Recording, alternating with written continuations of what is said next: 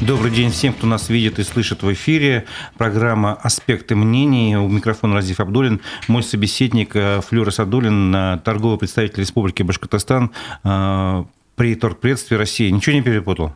Просто представитель. Просто представитель, хорошо. Напомню, что наша программа идет, э, трансляция нашей программы идет в соцсетях Одноклассники, ВКонтакте, а также на канале Аспекты Башкортостан в Ютубе. А в Ютубе я прошу вас э, оставлять свои комментарии, вопросы, ставьте лайки, это поможет нашей редакции. Все ваши вопросы и замечания постараемся ну, как бы озвучить в ходе разговора. А, ну, можно сказать, не хао, Нихао. Воспользуюсь тем, что вы из Китая, да. и это традиционное приветствие, правильно? Да, нихао ма. Как э, вам Уфа? Вот вы приехали, первое впечатление? Ну, первое впечатление, скажу откровенно, не в пользу Уфы, потому что у меня резкая картинка. Я вчера был в Пекине, сегодня э, в Уфе. И скажу следующее. Ну, во-первых, э, природа, тут уж ничего не поделаешь. В Китае сейчас очень тепло, плюс 22, многие ходят в футболочках, Чистое Там небо голубое, солнце, да, очень такая погода благоприятная. Сейчас самое лучшее время в Пекине. Это весна, самое лучшее. Летом будет очень жарко, зимой холодные ветра, а вот сейчас самая благоприятная э, температура, погода. И очень чисто в Пекине, вы не найдете никакого мусора на дорогах, э, все опрятно, прибрано. Э, ну, соответственно, по Уфе говорить, что я здесь ну, увидел. Каждый уфимец видит эту картину. Да. А что там, снег вообще не выпадает зимой? Снег выпадает, э, ну, за зиму. В этом году, по-моему, где-то около 4-5 раз он выпал. Может, день, два, три продержался, э, и весь стаял снег. Ну, без смотрите, последствий. А вот как же быть с тем, что Пекин это же ну, многомиллионный город, э, да. наверняка горожане мусорят, там, я не знаю. В моем представлении все равно люди производят какое-то количество мусора. Конечно, как с этим? Да. Вы говорите, чисто, это что? Конечно. Как, они как с этим происходит? С большим удовольствием производят очень много мусора, и если где-то на задворке зайти, в дворы, там, да, вы штабеля мусора обнаружите и прочее, но э, по мусору, по той ситуации, которую я видел, все работает как часы. Э, к великому удивлению. Э, по дорогам курсируют такие некие мотороллеры, да, вот как у нас, помните, были, да, с колясочками. Э, в них находятся сотрудники, которые, у них такие деревянные клещи, да, и как, как хирургический инструмент же есть такой, там, да, вот они, да. да, они Щипцы. Щипцы, да, они цепляют там все, закидывают за свою То есть такая некая мобильная служба уборки города? Да, да, и они курсируют через каждые минут 15, наверное, 10. Курсируют, собирают весь мусор. Удивительно. Да. А что касается впечатлений по многолюдности, все-таки вот я как-то общался давно, конечно, с одним из китайцев, который приезжал в нашу страну, и он говорил, я собираюсь в отпуск, приезжаю на какой-нибудь там курорт местный китайский, и там негде ногу, ногу поставить, там все, все засеяно людьми, mm-hmm. потому что много людей. А в Уфе, в Башкирии, приезжаешь на озеро, там вообще никого нет, это красота. Угу. Тут так, сравнение в пользу Башкирии. Ну, конечно, да. Но э, на, на китайских курортах я еще не бывал, на пляжах и так далее. Все по предприятиям, по э, компаниям. Могу сказать следующее. Из моих ранних приездов в Китай, я примерно порядка около 20, 20 раз там побывал за свою жизнь, да. И могу сказать следующее. Например, иногда подходишь к какому-нибудь предприятию, никого на улице нет. Огромные ангары, огромные, там чуть ли не километровые длины – 5, 6, 7 этих ангаров, э, производственных таких цехов. И на улице никого нет, хотя есть курительные места, велосипеды. Не, заходишь внутрь, они все сидят, работают. Никто не обращает внимания на иностранцев – все работают. И вот вся там тысяча человек, она находится внутри, работает. Поэтому на улице так особо э, в промышленных зонах народ не встретишь, все на своих местах. То есть да. рабочее время трудно. Да. В городе, конечно, как и в любом большом городе, люди на улице гуляют много. Если это торговые центры или шопинг-центры, там, конечно, очень много народу и днем, и утром никаких проблем нет. Никто не гоняется, не спрашивает, почему не на работе. Понятно. Напомню, что мы с вами общались э, в эфире нашей программы 30 января, и тогда это было ну, практически начало вот вашей деятельности в Китае, почти, можно да. сказать. Прошло с тех пор уже полтора месяца. Что за это время изменилось, что удалось сделать? Рассказывайте. А, да, мы э, уже посетили несколько провинций. А, провинцию Леонин, провинцию Анхой, Ганьцзю, э, Хубэй, несколько городов крупных, Шанхай в том числе – организовали несколько бизнес-миссий на сегодняшний день. Сейчас, вот, на сегодняшний день я привез с собой сюда представителей крупной компании LS Engineering, это нефтегазовая промышленность, у них новые технологии, организовала встречи с нашими предпринимателями, с Минпромом. Также завтра в пятницу в пятницу приезжает у нас делегация, тоже китайский предприниматель, 10 человек, э, с различными интересами, от сельского хозяйства до промышленности. Плюс мы э, организуем бизнес-миссию в Шанхай, у нас возглавит ее министр сельского хозяйства, э, примерно около 20 человек. Они поедут для участия в выставке СИАЛ, крупнейшая международная торг... продуктовая выставка в конце мая. И мы организуем для них встречи B2B Э, договорились с департаментом э, коммерции Шанхая, я туда тоже специально ездил для этого. Плюс мы организуем, готовимся к организации бизнес-миссии Харбин на международную ярмарку, очень известная такая, уже, по-моему, около 30 лет она проводится ежегодно в, в июне месяце. Э, будет проходить на официальном уровне, губернатор нас приглашает туда, провинции, поэтому думаю, что, наверное, может и кто-то из руководства нас возглавит эту делегацию. Мы заключили э, уже несколько соглашений с, с большими предприятиями э, по сельскому хозяйству, зерно, по приобретение, промышленность, продукты, договорились с несколькими предприятиями, открыть, чтобы они открыли здесь у нас представительство. А, два предприятия уже готовы открыть. Вот одно прямо в апреле готово открыть представительство в Уфе, второе там думает. Мы сейчас прорабатываем очень серьезную тему по Зауралью, а, по инвестфоруму. И вообще есть идея такая, чтобы а, китайцы организовали свой самолет, потому что пока уже набирается порядка около 70-80 человек, которые желают полететь, но их не сильно устраивает вот этот наш эм, Э, наше путешествие через Москву со всеми пересадками. Поэтому сейчас тему отрабатываем, если наберется значительное количество китайцев, организуем, зафрахтуем самолет, чартер организуем. Э, это тоже вопрос будем обсуждать. Поэтому работаем. Угу. Я вот, э, не секрет, вы ведете свой телеграм-канал, если не ошибаюсь, называется «Китай за бизнес», да? И там, вот я слежу за этим каналом, недавно вы написали о том, что была встреча с компанией Sunrise, которая, если не ошибаюсь, занимается онлайн-торговлей на нескольких площадках.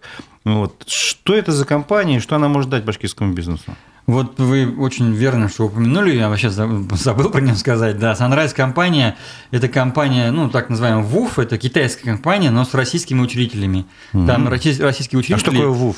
ВУФ – это расшифровка просто W, U, а, U, F, E, как ООО. Понятно. Да, вот. И э, учителя из России, из Питера, из Москвы, ребята молодые, такие продвинутые, очень серьезные компании у них – и очень трудно вообще зайти на маркетплейсы Китая. Там есть ограничения по некоторым видам э, продук продукции, услуг. Вот э, они добились того, чтобы вот смогли зайти. Они базируются в Сиане, Шэньси. Я вот только возвращаюсь в понедельник в Пекин и 21 числа еду с визитом деловым как раз в эту провинцию, как раз к ним посмотреть на их, на их э, площадки. У них складские помещения, по-моему, более 60 тысяч квадратных метров, два РЦ, распределительных центра – по-моему, 120 человек работают, они говорили. И они э, все товары, которые приходят из России, сами э, сортируют, наклеивают упаковки машинным образом. И самый главный интерес, что они, у них собственная доставка по всему Китаю. Потому что даже крутые китайские компании, которые доставляют по Китаю, они выборочно доставляют. Там, где им интересно. Пекин, Шанхай, южные регионы, а Синьцзян Э, уйгурский автономный округ не доставляет, внутреннюю Монголию не доставляет, ну, типа, далеко не интересно, там мало покупает, а эти ребята по всему Китаю работают. И у них есть даже на многих э, маркетплейсах, на, на Tmall, там, на Пиндуодуо, на Алиэкспресс и прочее, своя страничка «Россия». И мы вот убедили их, чтобы они э, на страничке России сделали отдельную подстраничку «Башкортостан», это вообще круто, они согласились, все, будем, будем а делать. А какого рода товар? Там нет ограничений вот по продаже товаров на онлайн-площадках? Вообще по товарам, которые кто-то хочет продавать из России э, в Китай, есть различные ограничения. Список примерно около 85 видов товаров различных, на которые какие-то ограничения есть. Ограничения могут быть э, фито-санитарные, ветеринарные, э, конкурентные, квоты, лицензирование, а, просто есть запрет там, по санкциям и так далее. Поэтому тут нужно очень внимательно смотреть, что можно, что нельзя. Много чего можно, но для этого нужно кучу бумаг оформить на то же зерно, на продукцию сельскохозяйства, получить все разрешения. И э, еще один главный нюанс. Вот э, если предприниматели меня слышат и говорят, да, все, мы сейчас там кинемся продавать товар Китай, нужно, конечно, сесть и подумать посчитать, взять калькулятор, калькулятор. С небольшими партиями, ну, там нечего делать, как говорится, совершенно. Это первое. Второе, нужно учитывать менталитет китайцев. Некоторые товары не пройдут, им неинтересно, они не знают. И я сомневаюсь, что наши предприниматели смогут быть пионерами, э, научить рынок есть их продукцию, да, и потом все россияне, другие предприниматели более хитрые, зайдут со своим товаром. Да. Пионерами не получится быть, потому что пионера, у пионера всегда судьба такая не очень хорошая, кучу денег потратишь, да. Ну, надо научить да, рынок еще воспринимать да, ваш да. продукт. Обычно да, это крупняк должен Это заходить, большие деньги. Да, кучу денег вложить должен. Поэтому нашим предпринимателям нужно смотреть на то, что, что уже пользуется. Эти ребята, они готовы проводить маркетинговые исследования на любой товар. Но бизнес вещь жестокая – если какой-то товар есть, мы отдаем ребятам, они оценивают и говорят, да, готово, нет, до свидания, мы не будем с вами работать. Причину объясняют. Угу. Я, естественно, должен вежливо объяснить, потому что я госчиновник, ко мне обратились, я должен ответить. Они э, готовы работать с товаром, естественно, э, знакомым в Китае и с определенными партиями товара. Плюс они готовы сами покупать товар, упростить процедуру. Если им интересен продукт Башкортостана, который, они готовы просто купить его, чтобы наши не заморачивались. Ну, это вообще, конечно, очень да. удачный был, был бы вариант такой, да? Ну, ну, тут, ну, ну, тут... Не с каждым, конечно, они пойдут. Но, с другой стороны, тут бизнес, когда они готовы купить, они же купят не за полный ну, рубль, а понятно, свои выгоды. Не за полную цену. Предприниматели будут сами между собой договариваться, как кому угу. выгодно. Скажите, вот когда я, когда я прочитал вот эту новость про Sunrise, я про себя подумал, а почему, ну, зачем вот нам эти площадки, которые вы перечисляли, там сейчас не смогу их воспроизвести, да. вот, но есть же уже Алиэкспресс и Озон тоже, как бы, а эти площадки не решают? Озон не работает в не. Работает. А Алиэкспресс? Алиэкспресс не... работает, но Алиэкспресс есть часть, которая работает в России, а есть, которая работает в Китае. Она И туда работает сложно попасть, да? Под, друг, под другой маркой работает угу. в Китае совершенно. Есть у него несколько подразделений, одни товары B2B, одни товары там B2C, например. И поэтому, ну, там можно не только там ногу сломать, там голову можно сломать. Я могу сказать точно, что просто предприниматель, который никогда не работал с Китаем, практически невозможно будет добиться того, чтобы он попал на эти площадки. Невозможно. Ну, нужен посредник, нужен э, грамотный специалист, который там собаку съел, денег кучу потратил, ну, тоже Sunrise это может, в принципе, быть Конечно, таким. Да, да, а да. еще все-таки вопрос. Вот вы слышали сегодняшние новости о том, что на Дальнем Востоке, в некоторых других городах России, э, некоторые пункты Wildberries закрылись там на забастовку, потому что там у них какие-то новые условия появились. И владельцы вот этих магазинов, офисов, они как бы ну, протестуют таким образом. А какие условия у Sunrise того же? Нет там такого, что раз все забастуют, и ребята ничего не смогут продать, наши, имеются башкирские. Ну, у Sunrise, я, ну, Sunrise, как мы с ними разговаривали, что у них них есть два варианта. Первый вариант – товар, который э, им предложили, они могут просто выкупить. На территории России да, они вам оплатят деньги, заберут на свои складские, и дальше их уже главная боль продавать в Китае. Это первый вариант. Второй вариант – они могут э, ваш товар продвигать в Китае и продавать за какую-то комиссию. А комиссия большая же, можно там 50% Комиссия варьируется от это, партии товара, от э, длительности вашего сотрудничества. Они, например, работают Э, я знаю Собрау Дюрсо, очень так, ну, да, известный тесно, да, потому что мы встречались там с Борисом Юрьевичем Титовым в Шанхае, как раз на этой почве там тоже обсуждали эти вопросы, они работают с ними. Вот, например, если брать этот продукт, шампанское, то с ним очень сложно работать, поэтому у них есть комиссия, какая, не знаю, но они работают в длинную. Невозможно просто приехать, продать там вагон Э, алкоголя, да. Алкоголем нужно завоевывать рынок, чтобы люди привыкали пить. И, и очень важный момент, почему вот э, важны маркетплейсы. Уж не знаю, емкость рынка сравнить в процентах, ну, на скидку могу сказать, что, например, товары в Китае, э, пусть будет там 70%, вы, живя в Китае, покупаете с доставкой. Вот 70%. 30% вы идете ножками в магазин. Поэтому, а 70% это у кого? У маркетплейсов. Поэтому что интересно, товар важно. закинуть туда. Это очень важно. Да. А вот вы, мы говорили про товары, а услуги? Можно ли продать какую-то услугу, не знаю, представь себе условно, не знаю. Какую, например? Переводчик, там, репетитор, например. Ну нет, конечно, невозможно. Рус... Все услуги, которые вы хотите в Китае э, реализовывать, вы должны реализовывать в соответствии с китайским законодательством. Значит, человек должен быть находиться там юридически законно, Э, с рабочей визой, он должен работать в китайской компании, поэтому это не ваша а тема. век удаленных технологий. Зачем ехать, допустим, на, в Китай, чтобы кому-то на расстоянии научить русскому языку? Ну, говоря? может быть, удаленно это микроскопический бизнес практически, не, да. Не с учетом фаервола, который между Китаем и Россией в плане вот стены этой интернета, это бесполезное занятие. Ну, реально. Вы, это, наверное, ниже даже уровня самозанятого. Это не бизнес, это просто человек занимается чем-то. И даже он будет заниматься, у него будет столько конкурентов в Китае, экспатов, которые а которые там живут, и Конечно, проще да. гораздо. Естественно, да, они на месте там все это освоят и предложат местному населению. А, буквально сегодня еще новость, вернее, вчера была эта новость, по-моему, сегодня, сегодняшнего дня Китай возобновляет выдачу всех типов виз для иностранных граждан, которая была приостановлена в марте 2020 года из-за пандемии. Вот, об этом сообщили в МИД э, Китая. Можно говорить, что ситуация с заболеванием с коронавирусом теперь под контролем, и эпидемия как таковая закончилась? Ну, я не врач, э, ну, но ну, взгляд обывателя, конечно, да, что эпидемии там нет никакой. Есть грипп, кстати, и у нас серьезная ситуация была и на территории посольства с гриппом. Школьники болели, и сотрудники болели, и были нюансы определенные. И в Китае тоже ситуация с гриппом есть. Вот насколько я там общался с э, коллегами. А, по коронавирусу ничего такого не, не видел, не знаю. До отъезда читал всякие страшилки, да, что там Ну да, вот я поэтому спрашиваю, потому моргов. что могут сказать, что там-то вообще невозможно пройти, везде нужно носить маски. Вот как с этим обстоит? То есть Но сейчас? Э, никаких ограничений вообще нет в Китае, кроме единственного – маски. И то с этими масками нет никаких э, законодательных э, указаний, что нужно носить, носить ну, То есть маски. люди добровольно носят? Люди носят добровольно, да. Тут еще специфика, менталитет китайского народа, да, китайцев. Э, у них в основе в базе там конфуцианство, в котором заложено уважение к старшим, там, к родителям и к власти уважение.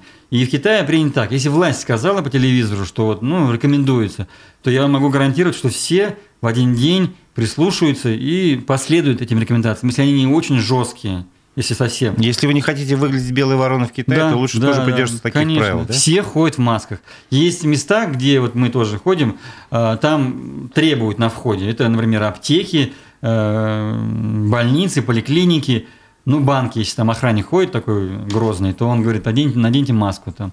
Иностранцам, конечно, никаких требований вообще нет. И ни по маскам, и прочее. Как вообще к туристам в Китае относятся? Практически сейчас трудно определить, как относятся, потому что их там нет. Я понимаю, но сейчас же появится. Вот к единичным экземплярам, типа нас там, да, мы тоже как для них туристы, относятся так вот с удивлением таком, смотрят, там иногда фотографируются, детишки там пальцем показывают. Да, и часто люди оборачиваются, когда мы идем вот в плотном потоке. У нас в Китае плотный поток всегда, да. И разговариваем между собой по-русски с коллегой. Сразу там, выделяетесь. Да, оборачиваются сразу, да, смотрят там с интересом. Особенно дети, ну, они же такие непосредственно реагируют на все, да. Вот. А если среди нас есть коллеги, например, есть, которые там девушки-блондинки, то иногда с ними тоже фотографируются с ними. Селфи да. делают, да? Мы-то более-менее еще как-то не сильно, не слишком сильно так выделяемся на фоне китайцев. Понятно. А, ну вот я как любопытный человек, мне вот самому интересно, например, я думаю, и другим тоже, нашей аудитории тоже интересно. В свое время Китай и Япония выросли за счет технологий иностранных. Они перенимали, покупали, там по-разному, короче, усваивали, осваивали западные технологии. А теперь Китай сам становится лидером в ряде отраслей. А, недавно я видел в Ютубе картинку, где в Китае изобрели жидкого робота, вернее, робота, похожего на жидкого терминатора, который через решетку мог просочиться и снова угу. в свою форму встать. Вот что в плане технологий? Возможно ли российскому бизнесу купить в Китае технологии передовые, и насколько это сложно, или наоборот? Ну, каждый владелец своей технологии, он заинтересован в том, чтобы не продать свою технологию, а продать продукт свой с добавленной его стоимостью. Ну, Естественно, выгоднее, да, конечно. никогда не отдаст свою технологию. Если даже будет какое-то совместное производство, то приедет там человек с чемоданчиком, да, каким-нибудь, которым он там все настроит и уедет, и вы ему будете платить за все там движения с его оборудованием. По поводу технологий, да, Китай развивает семимильными шагами, особенно у них э, связано развитие с робототехникой, все переходит на роботов, причем есть компания местная, которая, ну, китайская, которая уже, по-моему, заняла 70% рынка, и есть у них регионы, э, Гуандун провинция, и вот южные, там, где прям э, собрание всех производства автомобилей, космической аппаратуры и прочее. Вот все напичкано роботами, сокращается количество людей, производит свое и пытается работать, и успешно пытается работать ну, в автономном режиме, чтобы не зависеть от западных технологий. Есть нюансы, связанные с чипами, они пытаются догнать Тан, Тайвань в том числе. И... Ну, там есть определенные ограничения, которые, по-моему, американцы ввели, ну, может быть, там, не знаю. То есть... Америка, да, Америка вводит много ограничений. Там сырье нельзя, по-моему, возить в Китай. Да, но вопрос чипов. в том, что, например, те же чипы, если говорить, тут, тут не важно сырье, важно мозги, которые вы вложили, правильно? Поэтому мозги, они у нас границами не ограничиваются там, и Китай вот в этом плане работает. Тайване тоже в свое время как бы э, изобрели маленький островок там, да, и они занимают 70% этого рынка, и чипы используются везде, оружие, космос, там, автомобили, везде, без них ничего не делается. Китай э, догоняет, догоняет. Он не только хочет Тайвань к себе как бы прижать, как говорится, гостеприимно, да, с их чипами, но и хочет и сам добиться того, чтобы и занять эту сферу. Ну, вот у России есть шанс там эту технологию у Китая перенять или нет шансов? Ну, нет, конечно. Нет. Ну, в плане того, что если мы хотим, у нас есть добровольное желание что-то у них взять, мы натолкнемся на то, что никто... Да, это же бизнес, Я понимаю, готовую продукцию. Смотри, но эти технологии можно позаимствовать несколько другим путем, пусть может быть более длинным. А, и такой путь тоже проходили некоторые страны. То есть они отправляли своих э, молодежь да. в иностранные вузы, да. и там приобретали знания, и в конце концов возвращались на родину, и приобрет... да. эти знания использовали здесь. Как сложно поступить, учиться в китайский вуз? Поступить несложно. На сегодняшний день есть масса программ бесплатных для обучения студентов иностранных, в том числе из России, грантовые. Есть стипендии от 10 тысяч рублей до 23 тысяч рублей, бесплатное общежитие. А по грантам можно подать документы, можно к нам обратиться, мы поможем. У нас есть компании, которые вот прям готовы, готовы отправлять студентов туда. Но там есть дедлайн, до апреля нужно документы подать, сдать какие-то тесты, оформить справки. А, обращайтесь, поможем, поддержим. Китай, конечно, э, там умные работают сотрудники Министерства образования и э, регуляции, они на погрантовой системе на бесплатное обучение, конечно, стараются студентов принимать не в большие города, в Пекин, а в провинции, э, как в регионы. А, но в Пекине в основном это платное обучение, очень известные вузы, Харбинский университет, Фандунский университет Шанхая, который был основан в 235 году ну, сложно да, представить, в голове да, не укладывается. Нанкинский государственный университет, да, это очень серьезные вузы. И получив диплом э, вузы, вы можете остаться работать в Китае, можете остаться работать в, в крутых иностранных компаниях, которые присутствуют в Китае, можете вернуться в Россию либо в другую страну и налаживать связи. То, что вы сказали, один из путей э, ну, заимствование технологий. Да, заимствование технологий, это, конечно, крутой путь, да, это вот э, ну, мы знаем этот путь, мы проходили, Петр Первый послал, да, на да, да, да. учебу там за границу и прочее. Поэтому это хороший путь, да, чтобы они вернулись. Но нужно им создать быть условия, э, когда они... Чтобы они захотели вернуться в Россию, да? Ну, можем точечно работать, как бы предоставлять услуги какие-то. Мы даже в свое время из эмиграции, из Белогвардейской там э, забирали обратно своих ученых сюда, в Россию. Ну и доставали из лагерей даже там, да, создавали условия ну, да, тепличные. Да, да. Шарашки да, даже были. Да, да. Я помню.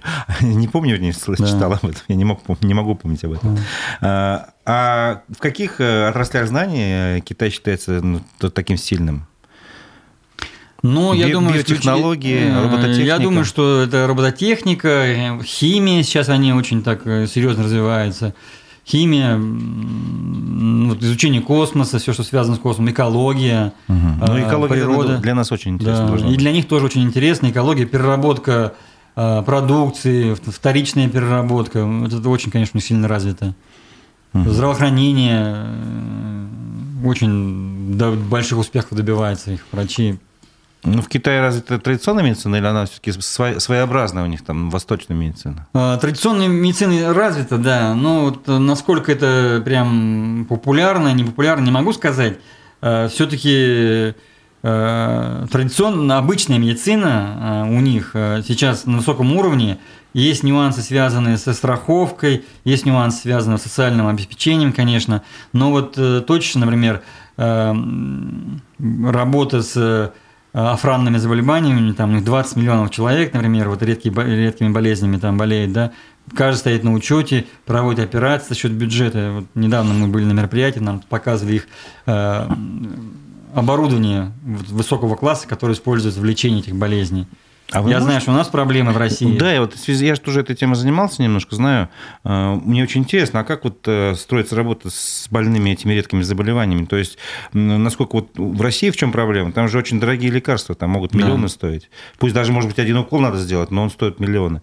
А как в Китае с этим? То есть, государство обеспечит или какие-то благотворительные организации? Вот как у нас фонд да. добра делает, помогает? Ну, ну, э, я не медик и как бы специально интересовался темой, но мы были mm-hmm. на, на мероприятии, коллеги нам рассказывали, объясняли, да, что каждый из э, болеющих редкой болезнью, а их 20 миллионов на весь Китай, стоит на учете индивидуальном, и по каждому проводятся определенные лечебные процедуры. Вот нам показывали один пример, что у одного а, пациента тяжелое заболевание э, рак крови, и ему делали какую-то операцию специальную, прочее, и вот он уже живет много лет, и все нормально. Я не, не уходил в детали, как ну, это все было оплачено. За чей счет вы не, не узнавали? Да, но э, судя по тому, что он обслуживается в государственной поликлинике, то, видимо, за счет государства. А там частная медицина как таковая есть? Конечно, есть, да. Я вот сам недавно застраховался э, в страховой компании на год, э, тоже прикрепился к поликлинике, как говорится. Угу, Частная поликлиника, да. Давайте немножко поговорим про условия работы бизнеса на китайском рынке. В целом можете оценить, насколько они привлекательны? То есть, ну, допустим, начнем с налогов. Угу. Насколько они низкие. Начнем там с, с, с количества проверок бизнеса. Там бывает, угу. как у нас говорят, кошмарит бизнес или не кошмарит. Но если говорить о бизнесе э, для китайских предпринимателей, то если, если какая-нибудь организация или предприниматели решили Э, реализовать инвестпроект, и он такой средний и крупный, то он обращается в департамент коммерции своего региона, провинции, они обязаны ему подобрать земельный участок бесплатно, обязаны э, построить дорогу, провести э, электричество, Даже поставить так. трансформаторы. Да, здание он должен построить сам. И есть определенный срок, по которому не берется никаких налогов, он работает, выходит на определенные цифры, потом он уже начинает платить налоги. Если он не выполнил определенные обязательства, то, естественно, он должен оплатить э, расходы, расходы да, которые ему э, покрыли. Я это э, знал раньше, приезжал, спрашивал, мне это было интересно, и сейчас тоже еще раз убедился в том, что так оно и есть. Проверок э, как таковых э, они есть, но я ни разу не слышал ни одного китайца, что как-то их кошмарили, эти проверки. Совсем недавно я заходил, такой известный среди экспатов, среди россиян, среди тех, кто русским языком владеет в Китае, да, угу. СНГ. Есть такой центр, Ритань называется, торговый. И э, с удивлением, как бывший уполномоченный, сразу понял, все, все закрыто, все они тут бегают. Я говорю, у вас проверка? Они говорят, да, проверка. Я был удивлен. Они все стояли, ждали проверяющих. Какая? Электричество проверяет. Типа, они все закрыли вот этими шторками свои торговые центры. Ну вот проверки тоже есть, проверяют. Электричество, угу. но там с переводом было неправильно. Наверное, все-таки пожарная безопасность проверяли. Ну, скорее всего, да, да, да, очевидно. Но они пошли простым путем, они просто закрылись и все. Свои хитрости да, да, да. А налоговое бремя на бизнес большое, нет? Можем как-то Отдельно налоговое бремя, налоговое бремя в Китае я не изучал пока, не делал, руки не дошли до этого. Меня интересует больше наш российский бизнес там. Но, по крайней мере, то, что сталкивался с чем, возмещение НДС, например – у нас это целая эпопея, чтобы НДС возместили, да. В каждом видит мошенника, ну, наверное, есть мошенники. В Китае все очень быстро, подал документы, через три недели НДС возместили. Это я к чему говорю? К тому, что мы сейчас работаем вот Россия и Китай, и выгоднее россиянам работать в Китае, если он поставляет свою продукцию или покупает, открыть там китайское ООО, скажем так. Общество ну, свое представительство да. какое-то юридически. Как бы, Нет, сказать. представительство невыгодно. Нужно не открывать полноценное, а, ну, предприятие. Да. Общество ограниченной ответственности, по-русски угу. называемое. Там, будет, там должен быть учредитель наш россиянин. И поэтому, если вы открыли китайское предприятие, если вы там что-то купили, оно там за 100 рублей к вам зашло, то 13% НДС остается в этом вашем ООО. Понимаете? Нет, это очень выгодно. Вам бюджет китайский эти деньги компенсирует, и в вашем предприятии останутся еще дополнительные деньги. Интересный вот, момент. Да. Интересный момент. И еще один очень важный, это не самый важный момент, ну такой как бы... Привлекательный. Да, пряник, как говорится, там дополнительный. Но самое главное то, что с любым китайцем, с которым вы работаете, вы ему говорите, что у меня, я у вас покупаю что-то там или поставляю, вот вам счет, вот вам предприятие там в Пекине там, или там в Шанхае, он прям все, для него снимается вся головная боль, нету mm. внешнеэкономической деятельности, есть местное предприятие, с которым он точно там будет судиться, выиграет китаец. Ну, защи- да? Защита дополнительная. Да, плюс он деньги в юанях перечислит в банк. Вот банк знакомый, ну, все знакомое. Угу. А дальше пере, пере, пере, перевалить через границу, это как бы твои проблемы, ну, россияне. Короче, некий лайфхак, если хотите заниматься бизнесом в Китае, да. проще открыть там свою При нормальных фирму. объемах лучше такой вариант, да. Угу. А насколько быстро можно зарегистрировать свое предприятие в Китае? Предприятие срок? в Китае можно зарегистрировать примерно за один месяц, но еще месяца три вы будете бегать по всему Китаю, а будете открывать расчетный счет. Расчетный счет, расчетные счета банки не хотят открывать китайцы россиянам, боятся санкций вторичных. Но если к нам обратятся, мы поможем, у нас есть какие-то контакты, где-то можно на периферии. Мы уже помогали, открывали расчетный счет. В принципе, угу. разницы нет, в каком городе будет расчетный счет. Угу.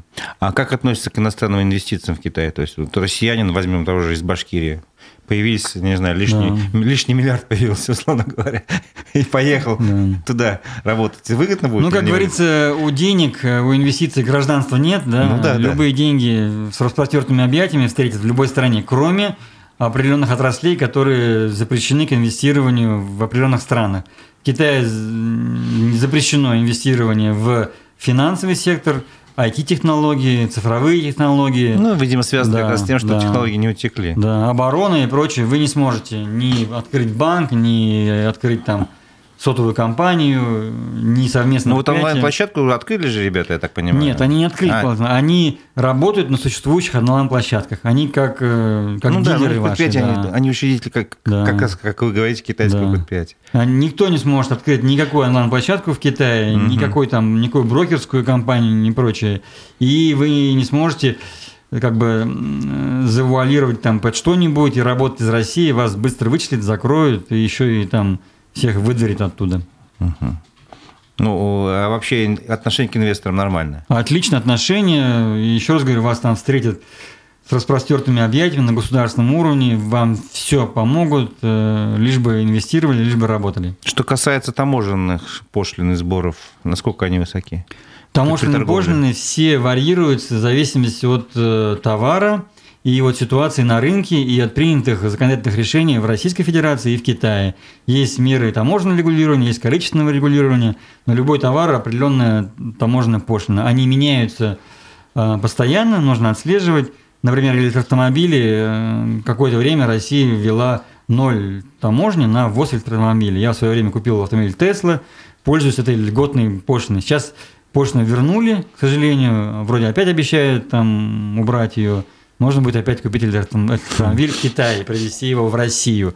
Также на многие автомобили. Пошлины можно, конечно, иногда как-то избегать. Например, если вы покупаете насос компрессионный, предположим, то вы заплатите пошлину за насос. Угу. Но, в принципе, вы можете организовать производство насосов в России. Вы, как некий кит, покупаете, привозите, собираете – и вы избегаете таможенной пошлины, и здесь получаете кучу льгот в России как производитель, правильно? Но тут нужно быть аккуратным, осторожным, э, чтобы вы не попали под уголовную ответственность, потому что таможня у нас не дремлет. Если вы уж совсем хотите обмануть государство, если вы просто в разобранном виде привозите и тут собираете, вас быстро вычислят, и будет там уголовное дело. Я как уполномоченный в свое время помогал, защищал. А вы не наш... помните, какая-то была история связана, похоже, да. с туймазами, по-моему, если да, ошибаюсь? Да, да. Тоже с привезли оборудование? покупали оборудование, да, привезли Там сюда. похожая ситуация была? Нет, там по оборудованию было, что неправильно указали э, номера, вот номенклатурные детали запчастей и растаможили неправильно. А был другой случай, когда как раз автомобили завозили э, запасные части и пытались здесь собрать, и, и как готовый автомобиль. Таможня сказала нет. Таможня, таможня не дала Таможня, добро. Да. Она сказала, что нет, вы нас хотите обмануть. Э, это полноценный автомобиль, просто разобранный.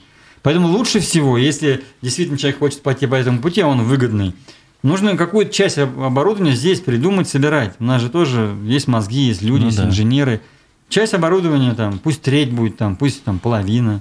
Но мы про технологии немножко не закончили. То, что вот какие-то, понятно, вот эти передовые технологии, там, IT и прочее сложно получить. А есть какие-то, может, производственные линии, не знаю, там, ткацкие, ткацкие станки, какие-то другие станки. И вот это можно там закупить? Наверняка. Конечно, можно, Раз покупают. Можно купить любое оборудование. В свое время, лет, наверное, 10-15 назад я помогал ребятам купить линию по производству гипсокартона. Они привезли, китайцы привезли, пусконаладку, все сделали. Потом эти ребята сделали такую же линию, посмотрели, сварили, все сделали, наладили, там у них работала их линия.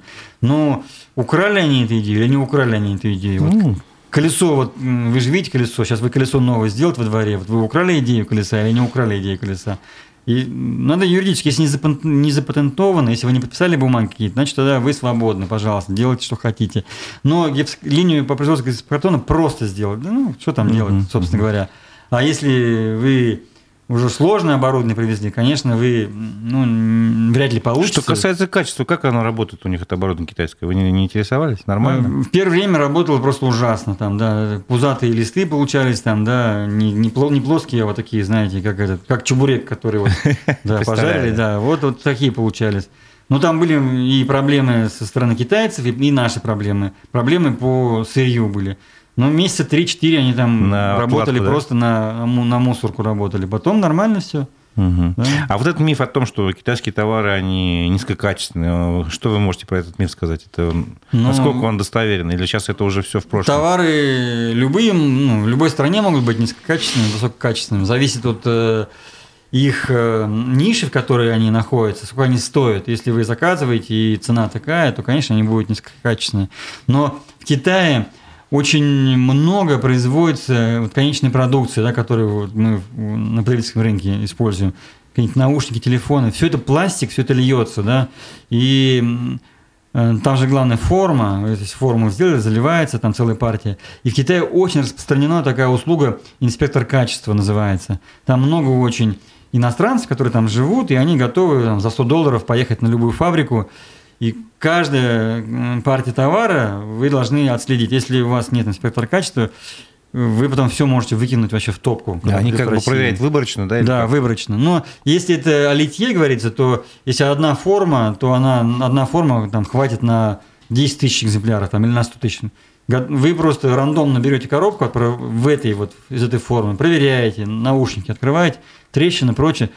Сто процентов вся партия брак. Вы написали бумажку и в брак ее. Угу. Если открыли, все нормально, ну, все нормально. Ну, тоже хороший совет для да, тех, кто конечно. хочет работать. Без инспектора качества там вы, вам лучше ничего не покупать, ничего не брать. Вы угу. ничего никому не докажете, э, когда все уже приехало в Россию, вы распаковали. Угу.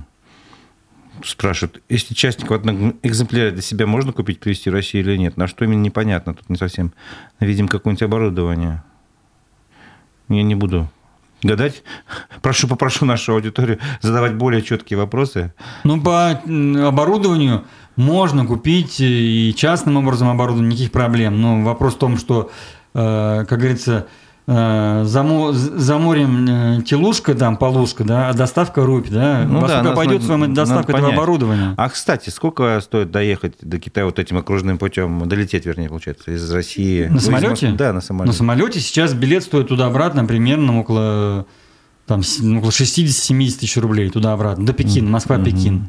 И билеты дешевеют, ну, Будем надеяться, что дальше будет дешеветь. Ну, челночникам нет смысла туда летать. Почему нет? Сейчас Есть? уже все уже ринулись челночники, да? да, да. Интересный момент. Я хотел спросить вас про коррупцию. Вот меня удивил момент, когда вы сказали, что местные, местная власть обязана бизнесу там, построить, создать условия, инфраструктуру за определенный срок, и, пожалуйста, открывайте свое предприятие. А насчет откатов как? То есть насчет коррупции? То есть это все делается абсолютно безвозмездно, никто не затягивает процесс там и прочее. Ну, люди же... Нет проблемы коррупции, если проще спросить. Люди, они люди, со всеми своими слабостями и сильными сторонами. Китай не исключение в этом плане. И мы видим, что там какие-то суды громкие и так далее. Вот сейчас на днях съезд состоялся, и премьер-министр опять объявил о том, что вот будем бороться с коррупцией. Назначили нового есть там у них управление по борьбе с коррупцией, очень такой серьезный там дядька, и он объявил опять сейчас все, будем опять карать всех и так далее. Вы знаете, вот в Китае э, устроено, э, устроен бизнес таким образом, что в каждой провинции ну, есть департамент по бизнесу и так далее, есть там канцелярия иностранных дел, а есть еще горком партии, есть вот и ну, у нас вот этого сейчас нет? Да. Раньше было. А, как у нас? Вот, вот один к одному, что как у нас раньше был. У нас был какой-то там, ну, не знаю, совет депутатов, да, исполком у нас был. Исполком и горком был. Да. Юридический исполком был Важнее. всего, да. А А, находились они в одном здании? да, а горком там- фактически горком всем рулил, это всем было понятно. Да. Вот в Китае примерно то же самое. Представитель горкома, То есть? парткома, он, считайте, э, самый главный. Так. И он курирует в том числе бизнес. Он курирует. Естественно, я вижу, как одеваются руководители, очень Кто лучше одевается, горком или? Горком одевается лучше, да, да, да. Вот. Но они одеваются как? Они, у них ничего кричащего нет, у них такие курточки, знаете, на замочке, как у, у Синзипини. Я спрашивал, а где у вас? Материал очень качественный. Мне посоветовали, я подошел, я удивился и развернулся, ушел. Потому что такая курточка стоит там 50, 60, 70 тысяч. Там, ну, это для меня не по карману. Я думаю, я похожу лучше в обычном деловом костюме. И вот, э, конечно, личные отношения же есть у крупного бизнеса. Куда он денется? Он приходит и решает. Э, Было очень много кейсов, когда там рассказывали, что вот у того такие там миллиарды там в США в банках, у того такие. Наверное, она и есть коррупция. Наверное, она есть. Я за руку никого не держал, как бы мне никто об этом не докладывал, но мне кажется, что есть. Даже вот на мероприятиях, на встречах чувствуется, когда собирается, если крупный олигарх там китайский, и приходит обязательно кто-то еще из руководства, но вот видно по их отношениям, они такие теплые отношения, такие вот Ну, это как бы, как бы по факту ни о чем не говорит, так, Да. условно говоря. Нельзя сказать, что они все взяточник Да. и взяткодатель. Может, они просто друзья с детства. Да. И на уровне, тем не менее. даже на уровне, вот видишь, что там подарки, обмен подарок, уважение, машину представляет. Э, У нас это все точно ляжет под уголовную ответственность, Мгм. да, по чиновникам. У них как бы это принято все. Даже это уже видно, что они даже друг другу подарки дают при нас, там, да, как-то вот встречают, уважают, там, Ну, угощают. возможно, там законы такие, да, что для определенного размера подарки можно дарить. Вот Ой, нас. знаете, я не изучал, я изучу, конечно, но мне кажется, про подарки это вообще, мне кажется, для них кощунственно, чтобы их под закон направлять, потому что подарки для них это святое дело. А, ну это как бы традиция такая. Это вообще просто... У них традиция это вот деловой ужин, там, деловой обед и подарки. А что нужно подарить там э, чиновнику, чтобы попасть к нему, ну, не в друзья, а, по крайней мере, просто сказать, что вот я, вы будете ко мне тепло, возможно, относиться Ну, к моим нуждам. естественно- Что считается таким ценным? Естественно, только не... э, Если, если вы о нас говорите, Да. то мы, как иностранцы, э, от нас ну, мы не можем... э, Это не будет неправильно, если мы будем дарить ценные подарки. Это вообще будет просто потеря лица, как бы. Мы его Так. покупаем. Это вообще даже не принято. Не обсуждается. Мы должны дарить подарки, связанные с Россией, с Башкортостаном. Небольшие подарки. России. Ну, то есть как знак уважения. получается. Конечно. Это очень самые лучшие подарки. Съестное, что-то там, мед, чак-чак, с нашей атрибутикой, с нашей символикой. Это самый лучший подарок. Дорогой подарок будет принят как э, Ну, скажем, вы подарили там условно шкатулку художественного там объединения Гидель, ну не знаю, сейчас оно Ну, существует. если там нет Оно драгоценных камней, то, связано конечно. с Россией. Конечно. Деревянное. Отличный подарок, ну, да. Ну, может быть, очень дорогие. Если она не, не инкрустирована бриллиантами, там, то никаких проблем. Понятно, хорошо. А то, что она дорогая, это, она уже дорогая тем, что она вручную, вручную, ручная работа и прочее. Мгм. А, вот тут спрашивают, э, в связи с тем, что Турция заявила э, о том, что блокирует э, транзит санкционных товаров в Россию, через Китай путь, тра- транзитный путь, он каким-то образом рассматривается для, для нашей страны или нет? Или это слишком большой крюк? Или, может быть, для Дальнего Востока это самое Ну, то? давайте, как говорится, не путайте. не- Или они, вообще не занимаются, или они вообще не занимаются там параллельным импортом? Они практически не занимаются параллельным импортом, но если вы, у вас крупная сделка, и вы давно с ними работаете, они отдельно по вашему индивидуальному запросу все, что хотите, все организуют. Через там Казахстан, через хоть что организуют. Но такого нет, чтобы там Турция закрылась, теперь открылся Китай, через него будет там гнать что-то. Такого вообще нет. Потому что у них таможня, у них границы, э, происхождение товара видно. И если кто-то желает что-то купить в обход санкций из Китая, это, это обычно серьезная тема. Это, это оборудование Siemens, предположим, там, да, оборудование известных марок европейских. Но это сразу на границе все вылезет. А, Есть артикулы, есть коды таможенные, есть классификатор таможенный. В Китае жестко относится, получается, к этому запрету санкционному? Конечно, очень жестко относится. В Китае даже не жестко относится государство, жестко относится предприятие. Если э, это мелкое предприятие, ему, как говорится, барабар. Он вам скажет, что я все, что хочу, продам, но он не сможет ничего продать. Если среднее предприятие, по меркам китайского среднего, это как у нас крупное там, да, или крупное китайское предприятие, оно точно работает э, со всем миром. Африка, США, Европа, у них есть контракты. И если это нормальное оборудование, то та фирма в, в США, как только узнает, что китайская компания еще работает с Россией, она сразу прекратит работу. Она, она вынуждена прекратить. У них жестче законы не в Китае, а в Америке. В Америке, да, жестче. И они сразу закроют. Это отразится уже на бизнес-интересах. Э, Конечно, Китай компании. потеряет угу. такой рынок более емкий, чем ну, Россия. Вот в связи с этим делается прогноз, ну, вы можете высказать свое мнение, тоже спрашивают.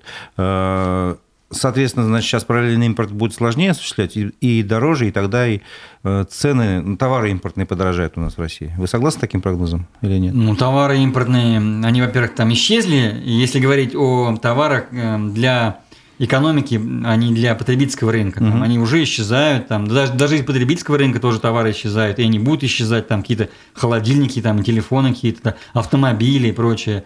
А уж не говорю про оборудование, с которым я каждый день сталкиваюсь, запчасти. Плюс еще надо учесть, что э, многие предприятия в Республике Башкортостан, в России давно работали с Европой, с Америкой, купили крутое оборудование, а сейчас там нужно поверку делать, нужно менять запчасти – извините, даже хорошее китайское туда не вставишь. Нужно выкидывать это оборудование за многомиллионные, да, да. и за, покупать новое.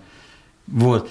Естественно, увеличится. Параллельный импорт. Э, параллельный импорт будет, но если вот э, товарищ нас спрашивает, то товар, купленный в Европе, через там Турцию, Казахстан, завезенный в Россию, наверное, станет дороже. Ну, чистая логистика, да. да. А может, не станет дороже. Если его левыми путями купят, да, левыми путями заведут. Ну, заведут. условно говоря, разобрали и собрали. Да. Может, он и не станет. Понятно. А, вопрос следующий, сейчас, секундочку. Вы говорили про то, что ну, мал, малому бизнесу лучше не соваться. Больше ну, торговать с Китаем выгоднее это все-таки в крупных размерах, крупных масштабах. А можете назвать там, не знаю, какие-то критерии, как определить? То есть, вот... Ну, критерии простые. Да. Надо мерить э, Э, количество товара контейнерами. Вот контейнер так. 20 футов, там, 40 футов. Вот вы мерите, э, если вы отправляете там 2-3 контейнера, это еще куда не шло там, да? Если вы отправляете 10, то вы уже крутой, и у вас все может окупиться. Один контейнер будет стоить 10 тысяч долларов там, ну, посчитайте. Угу. Это только просто заплатить, ну, 9, там, 10. А еще куча нюансов. Надо растаможить, нужна логистика, нужно у вас там все, все приняли, нужно деньги получить. Потом, если вы что-то продаете, Китай, ни один китаец вам деньги не заплатит, он, вы ему отправите авансом, у вас будет разрыв кассовый, э, готов, можете ли вы там... Позволить себе. Да, 2-3 месяца э, на нулях работать, отправить товар а еще там он может застрять у вас там где-нибудь в Забайкальске на два месяца тоже. Поэтому должно предприятие ритмично работающее, поставляющее свою продукцию постоянно, а, у которых есть определенные ресурсы, который может это все оплачивать, поддерживать всю деятельность свою. Разовые поставки неинтересны. Угу. Разовые поставки человек не сможет заработать нормальные деньги. Только если у вас какой-то уникальный товар, которого себестоимость рубль, а вы продаете его там за тысячу. Ну, конечно, если есть такой товар, то можно. Угу. Самое интересное с Китаем с учетом расстояния, расстояния, с учетом сложности оформления, э, таможни, всех нюансов, э, интереснее всего долгосрочный контракт с конечником. Конечник – это конечное предприятие, которое у вас покупает ваш товар. И самый лучший вариант, когда вы с ним контракт заключаете по плавающей некой ставке такой, что он точно у вас, китаец, покупает – точно. Если он не покупает, например, то он несет какие-то определенные штрафные санкции, угу. и он обязан у вас покупать каждый месяц 500 болтов. Ну, условно, да. А если он не купил, он вам должен выплачивать какую-то там, ну, компенсацию, штраф там, предположим. И цены вы можете привязать там к, к биржевым, например. Угу. На бирже цена упала столько-то, он вам доплачивает столько-то. Поднялась столько-то, значит, ну, не доплачивает. Короче, эти моменты нужно все учесть. Угу. Вот вы говорили о том, что лучше заходить на китайский рынок уже тогда, как, ну, когда вы знаете, что этот товар уже раскручен, условно говоря, ну, к нему потребители привыкли. Э, ну, то есть вот не, не быть пионерами. А, а, а в чем, в каких российских товарах при, э, нуждаются китайцы? То есть к чему они привыкли? Ну, если говорить про потребительский рынок, э, я даже, наверное, боюсь ошибиться и не буду прогнозировать там какой товар – у них, в принципе, все есть в Китае. Ну, в том-то да. и дело, мне вот поэтому Да. вопрос Если интересует. наш предприниматель хочет заместить э, какой-то товар, который есть в Китае, то товар нашего предпринимателя должен быть ему по себестоимости дешевле произведен. Цена его, конечно, должна быть ниже там, и он должен как-то чуть-чуть отлич- отличаться от их товара, потому что китаец э, не купит такой же товар, произведен в другой стране, хотя ему без разницы, где он произведен, потому что он не будет читать одинаково, одинаковый. Если он не будет дешевле, например, там, или красивее, там, Ну, предположим, или да? качественнее, условно Да. говоря, в чем-то. Или качественно, да, например. Но мне кажется, конкурировать на китайском рынке со всеми товарами, представленными в Китае, это Сложно. архисложная задача, да. Лучше э, действительно заниматься товарами, которые требуются в промышленной цепочке производства. Если вы э, туда продукт, сельхоз, продукцию про- про- поставляете, зерно, там, да, не знаю, муку, там, мед, там, э, редиску, картошку, да, они вот хотят покупать, тогда их не интересует э, эта редиска, там, ваша, она, made in Башкортостан. Они эту редиску э, возьмут и будут продавать в магазинах от себя. Но они вас купят ее за деньги, ваш посредник. А так предприниматели китайские готовы покупать нашу продукцию даже на этапе посадки. Вот сейчас делегация приезжает там в пятницу, они готовы у сельхозпроизводителей оплачивать им, контракт заключать на этапе э, высадки растений. То есть как бы могут купить будущий урожай. Будущий урожай, они, они вам оплачивают определенный процент. Вот вы посеяли, зас- они вам приехали, посмотрели, засеяли, заплатили, потом приехали, выросло, заплатили, и потом оставшуюся сумму уже, когда вы им поставили. Это для наших выгодно. Немножко не о бизнесе вопрос, но, в принципе, тоже и о бизнесе, только о туристическом, скажем так. Э, Насколько, по вашему, на ваш взгляд, привлекателен Китай для наших туристов? И наоборот, китайцам интересно, возможно, будет или нет Башкирия? Китайцам интересна Россия, э, но у китайцев все четко. Они э, ездят в туризм в Россию строго группа, в группах. И приезжая в Россию, эти группы обслуживаются строго в китайских ресторанах, китайскими гидами, переводчиками. У нас уже были проблемы на федеральном уровне, что вот э, пытались эту переломить тенденцию, но китайцы э, такие люди предприимчивые и считающие вперед очень хорошо с калькулятором деньги свои. И сейчас у них, у них все план. Пятилетка, там так далее, все по плану. К этому у надо них- еще привыкнуть. да, у них, как- у них в этих планах как по туризму конкретно есть несколько городов. К сожалению, Уфы там нет. У них А как есть, попасть, чтобы Уфа попалась? у них есть Санкт-Петербург, Москва, Казань и еще какой-то город Новосибирск, по-моему, что ли. Уфы нет, поэтому в Уфу пока тургруппы ездить не будут. Чтобы попало в Уфа, нужно, чтобы наше руководство туристическое отрабатывало этот вопрос с посольством Китая в России и со структурами в Китае, министерством э, Туризма, заявку, да? видимо, направила какую-то программу. Мы подключимся к этому вопросу тоже. Я хотел заняться этим вопросом по приезду. Будем выяснять, чтобы тургруппы к нам ездили. Тогда будет, ну... Ну, вы же говорите, там нужна специальная инфраструктура, то есть китайские рестораны должны Да, быть здесь, еще что-то. по-моему, называлась она Friendly, China Friendly называлась там. Нужно было соответствовать этому. Кстати, Казань эту программу Выполнила. выполнила, да. Мы тоже этой программой занимались, я помню. ШОС, БРИКС.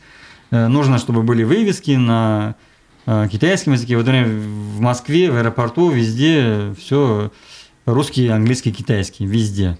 У нас тоже, по-моему, на китайском есть. в А что аэропорту. касается обратного интереса, наш, Обратный интерес. наших туристов в Китае. Да. А, ну, наш туристам тоже Китай интересен. Но, вы знаете, Китай это некая такая изюминка на торте, да.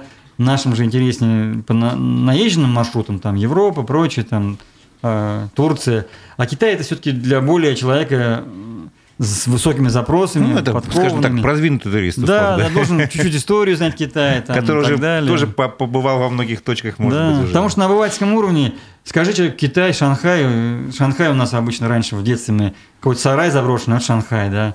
Но приедь сейчас в Шанхай и Ну, совершенно да, другое увидите, свой да. сарай так уже больше не назовешь, как говорится там, да.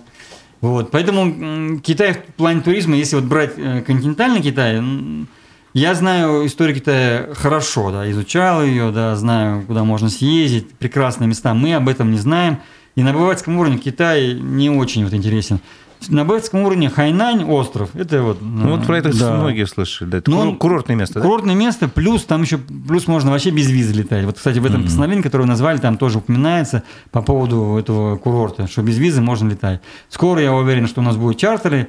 Ну, пусть наши туристы начнут с этого курорта. Это там, там очень благоприятно, э, очень классно. Есть Макао, есть Гонконг, э, э, туда можно летать. Гонконг это такой финансовый центр, посмотреть крас- интересно. Макао, казино, если кого-то сильно интересует, тоже. Ну, не только казино, развлек- очень много развлекаловки там в Макао. Мгм. Ну что ж, я думаю, пора наш разговор завершать. Я напомню, что э, в студии э, программы «Аспекты мнений» был представитель Республики Башкортостан при торгпредстве России Флюра Садолин. Большое вам спасибо, что вы так долго Да. такое состояние преодолели и- и попали в нашу Да. студию. Вам спасибо, да. Всего доброго. Всего доброго, до свидания.